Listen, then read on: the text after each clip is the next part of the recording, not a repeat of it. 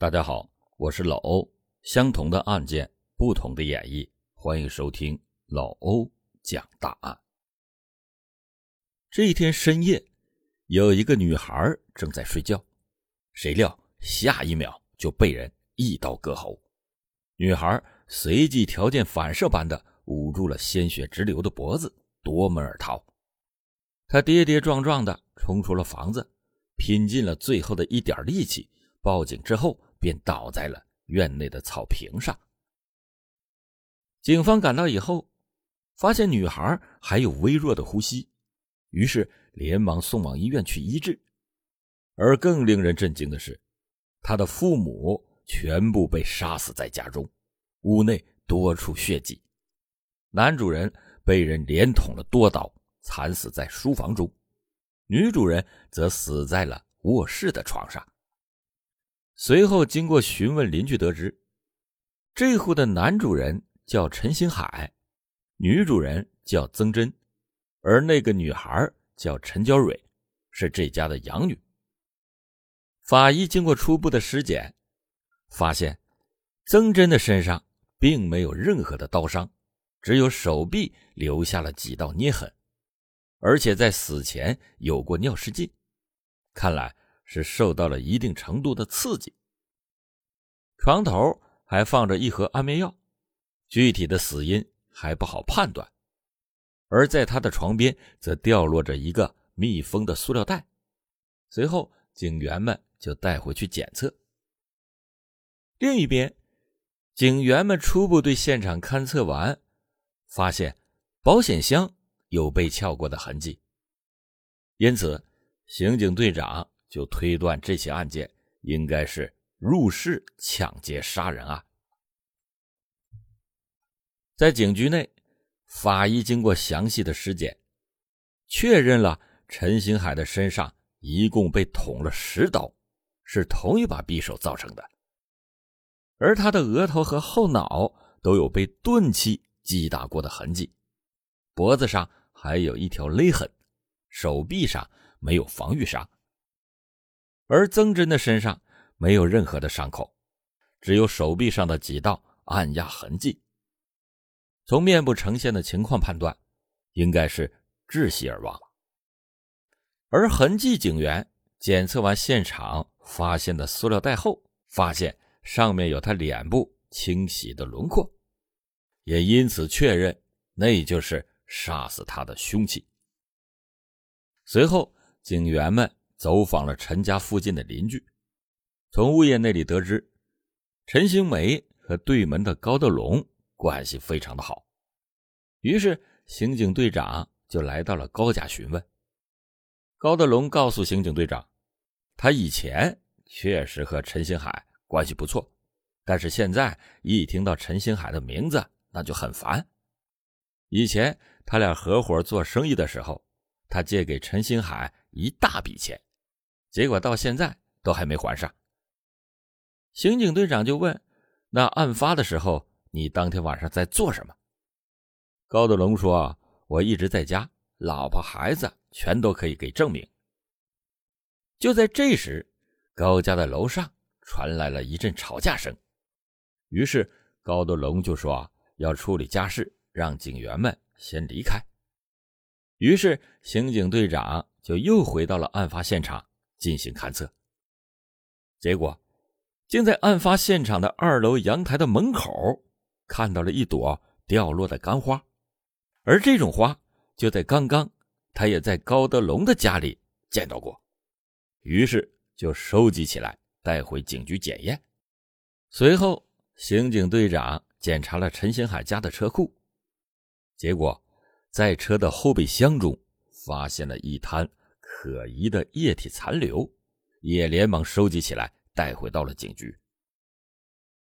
在案情分析会上，刑警队长说，在院子中发现的刀具上有陈星海和陈娇蕊的血迹，但是并没有发现其他可疑人员的指纹。而在书房中找到的高尔夫球杆，可以证实就是杀害陈星海的凶器，这上面有一个陌生的指纹。但在数据库中并没有找到相符的信息。法医说，他们在曾真的房间发现了陈星海的血迹，由此可以推断，凶手的行凶顺序应该是先杀了陈星海，接着浑身带血的又去杀死了曾真，最后才去杀的陈娇蕊。而他们经过尸检也发现，陈星海身中十几刀，每一刀都很深。由此可见，凶手的力气很大，当时精神亢奋。法医就怀疑凶手可能有某种精神疾病。除此之外，技术警员还检测出曾真在生前吃过安眠药，但都是正常的剂量，应该是为了治疗失眠才吃的。刑警队长听完之后认为，从案发别墅的位置来看，这起入室抢劫有很多的疑点。陈新海家住别墅群的中央位置，而一般抢劫都会选择别墅边缘的住户，既可以避免暴露，又方便逃跑。但是这个凶手却偏偏选择了中间住户的陈新海家。另外，凶手。似乎对陈新海一家都十分了解，他知道曾真有吃安眠药的习惯，于是就先杀掉最有还击力的陈新海，然后再对吃安眠药的曾真下手，最后是陈娇蕊。因此，刑警队长认为熟人作案的可能性很大。但是令人疑惑的是，如果是入室抢劫，那凶手在杀完人之后，为什么没有拿走陈星海手上名贵的手表以及钻戒呢？如果这是一场蓄谋已久的计划，那凶手又怎么会用死者家的刀以及高尔夫球杆作为杀人的工具，而不是自己提前准备好作案工具呢？此时，一名警员说：“陈星海名下有两辆车。”但是目前车库只有一辆，而经过调查，另一辆正在二手交易市场售卖。于是警员就立即的前往调查。谁料到这里的老板告诉警员，陈星海欠他不少钱，前几天他向陈星海讨债，结果陈星海还不上，就把车暂时抵押给他了。当他听到陈星海的死讯时，也很是震惊，并且一度担心自己的钱要不回来了。如此看来，这个人并不是凶手。而就在这时，一名警员也查到了陈星海居然欠高德龙将近两千万，警员们就认为高德龙完全有作案的嫌疑，并且他也符合熟人作案这一点。与此同时，技术警员经过比对，也发现刑警队长在现场发现的那颗干花，正是来自高德龙家门口的那个盆栽。有了这些证据，警员们立刻的就把高德龙叫来警局询问。面对质疑，高德龙也说起了两家的恩怨情仇。高德龙告诉警员们，他们两家原本。关系很好，陈星海借他钱，他也根本不在意。所有矛盾的起因就在两个孩子的身上。高德龙的儿子高一的时候和陈娇蕊关系很好，之前他俩还一起去了国外留学。就在留学期间，这俩孩子还谈起了恋爱。本来高德龙是同意的，但是后来他就坚决的反对儿子。和陈娇蕊在一起了，因为之前有一天晚上，陈星海揪着儿子高一彤从他家里出来，嘴里还骂骂咧咧的说啊，高一彤勾引他女儿。高德龙当时见状就气不打一处来，认为自己的儿子没有什么错，也因此高德龙和陈星海就闹起了矛盾。而且高德龙还说，陈娇蕊的脑子有些不正常。在国外的时候得了什么认知性精神疾病，当初陈星海就是为了这个病才去国外强行把女儿接回到国内。但是谁知道他的儿子为了能和陈娇蕊继续的在一起，竟然也直接退学，和他一起回来了。而这也是最让高德龙生气的原因。他觉得儿子这是相当于自毁前程，所以自此以后，他就不再和陈星海一家来往，更不允许儿子去见陈娇蕊。但是警员们问他，为什么他家的月季花会出现在陈星海家呢？高德龙也是一脸懵，完全不知道这是怎么回事。于是，警员们就把他儿子高一彤叫来警局询问。说起这个月季干花，高一彤也承认那是他前几天从自己家摘的，偷偷拿去送给陈娇蕊，可能是不小心。掉落了一朵在阳台上。刚说完，高玉彤就说：“陈家父母死了，就没有人能阻止他和陈娇蕊在一起了。”警员们听完之后，也只是翻白眼儿，并且认为这个高一彤很有嫌疑，于是就把他的指纹和高尔夫球杆上的指纹进行了比对，结果完全一致。随后，警员们就把证据。摆在了高一彤的面前。谁料到高一彤说：“啊，上次去陈娇蕊家的时候，他把这个球杆递给他玩，说是陈星海新买的，所以上面有他的指纹，并不奇怪。”对于他的话，警员们也是半信半疑，于是就决定先把他扣留在警局。就在这时，医院传来了消息。陈娇蕊醒了，于是警员们立刻的前去对他进行询问。听到自己的父母全部遇害，陈娇蕊表现的十分痛苦。随后，他告诉警员，那天晚上他在熟睡的时候，突然就感到脖子上被划了一刀，当时只感觉有一股热流涌出。凭借他强烈的求生欲望，他就抢过凶手的刀子，夺门而出。而凶手见状，也是立刻的逃跑。陈娇蕊说：“凶手应该是个男人，他也没有看清。而他在追凶手过程中，还打碎了一个花瓶。当时顾不上其他，直接踩着就奔到了院中，随后晕倒在地。”听完了陈娇蕊的话，警员们回到了警局，立刻的再次查看案发现场的照片，本想着。看看是否有忽略了什么线索。结果，在看到现场破碎的花瓶时，法医意识到了不对劲儿，于是随即又来到了医院询问陈娇蕊。警员问他当时是如何追凶手的。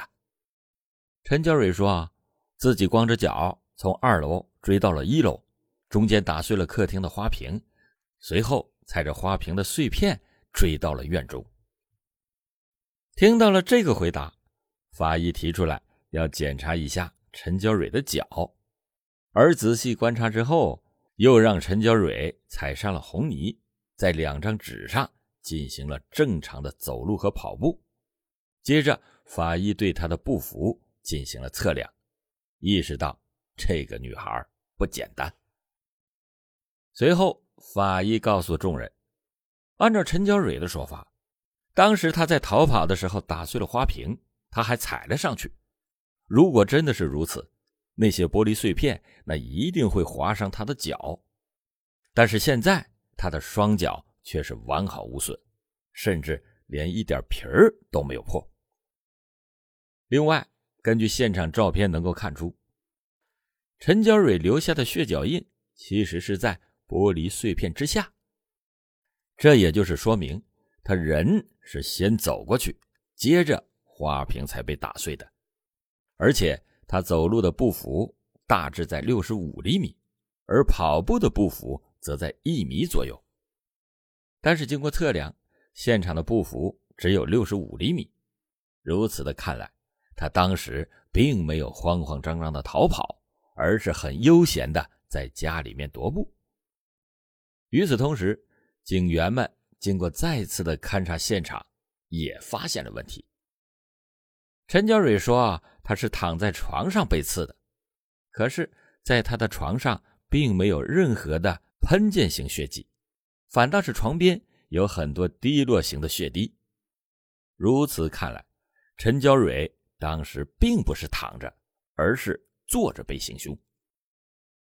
眼看着陈娇蕊所说的话全都是谎言，刑警队长不仅怀疑是他和高一彤一起作案杀害了养父母，目的呢就是想两个人在一起。于是，警员们立刻的调取了陈娇蕊的通话记录。结果发现，这两个人的通话的确比较频繁，在晚上八点和十点都有通话记录。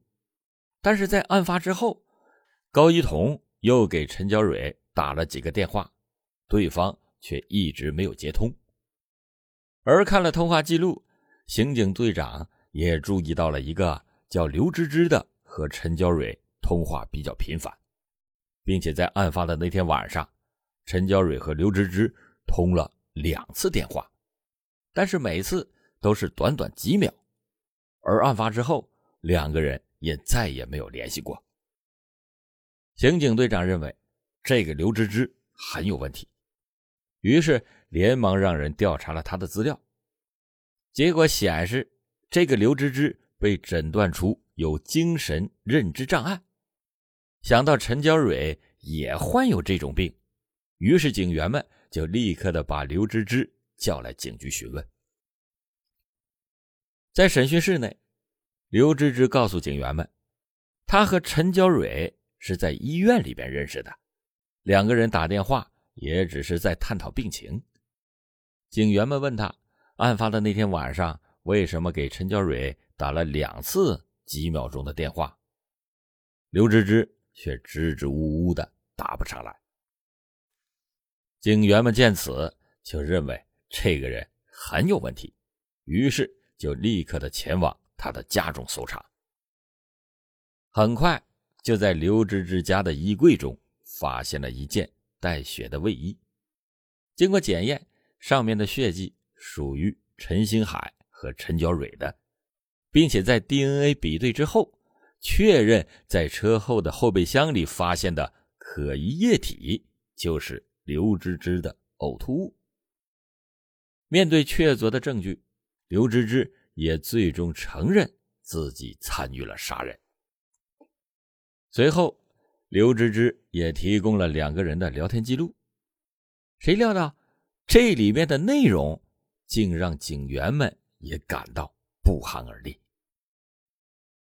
原来，这两个患有精神疾病的女孩行为呢都非常的过分，他们好像都很仇视自己的父母，而两个人日常的聊天也都是关于如何整蛊父母的，甚至最后陈娇蕊还提出了杀人这种主意。